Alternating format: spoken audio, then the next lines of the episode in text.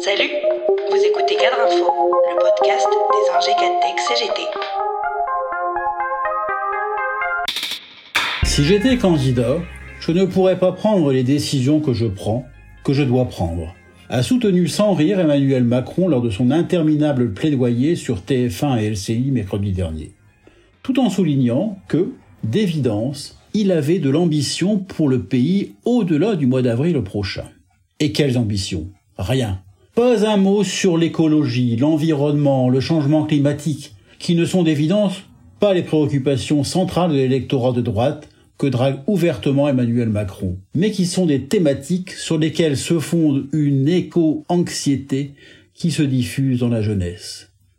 Durant ces deux heures, le chef de l'État a vanté son bilan sans être candidat, suscitant à juste titre l'ire de ses détracteurs. Dans un exercice déjà vu, il a fait acte de contrition pour se faire pardonner ses écarts, ses boulettes, ses petites phrases et sa morgue de grands bourgeois parvenus. Cinq ans plus tard, Emmanuel Macron n'est plus le jeune premier de la vie politique française. Il a maintenant un bilan frappé du sceau de l'injustice. Cette séquence de cinq ans s'était ouverte par la fin de l'ISF et se clôt par la guerre aux chômeurs. Les inégalités se sont amplifiées, les premiers de cordée ont été servis les premiers et se sont empiffrés.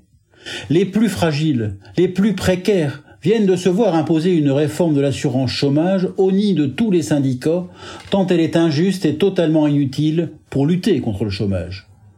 Le candidat non déclaré ne fait plus mystère depuis des mois de ses ambitions déjà esquissées il y a quelques semaines. Et même s'il est difficile pour lui de reconnaître que la puissance du mouvement contre sa réforme des retraites a été au moins aussi décisive que la crise sanitaire dans l'abandon provisoire de ce totem, à l'approche de la fin de son mandat, il entend bel et bien défendre un nouveau projet en vue de sa probable candidature de 2022. Je ne pense pas qu'il faille exactement faire la même réforme que celle qui était envisagée, dit-il. Excite donc le système universel censé remplacer la quarantaine de régimes existants? Il faut aller vers un système simplifié. L'objectif étant désormais de viser grosso modo trois grands régimes pour les salariés du privé, les fonctionnaires et les travailleurs indépendants. Un scénario qui n'a pas le lustre du neuf, puisqu'il est défendu de longue date par les think tanks libéraux, comme l'Institut de protection sociale, et repris par le patronat. Un plan B qui coupe l'herbe sous le pied de la droite, qui rail depuis des années pour la fin des régimes spéciaux. De sa réforme emblématique dépouillée de l'idée des régimes à points, soutenue par la CFDT, ne devrait finalement subsister qu'une réforme paramétrique.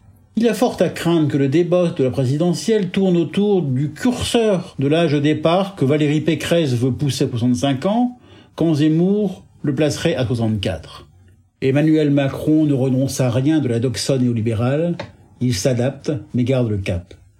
Il y aura donc besoin de ferrailler, expliquer, débattre dans les mois à venir avec les travailleurs et les travailleuses de toutes les catégories professionnelles pour défendre et réformer ce pilier essentiel de notre modèle social. Il y a fort à parier dans ce contexte que les revendications sociales ne seront pas mises en pause durant la campagne présidentielle.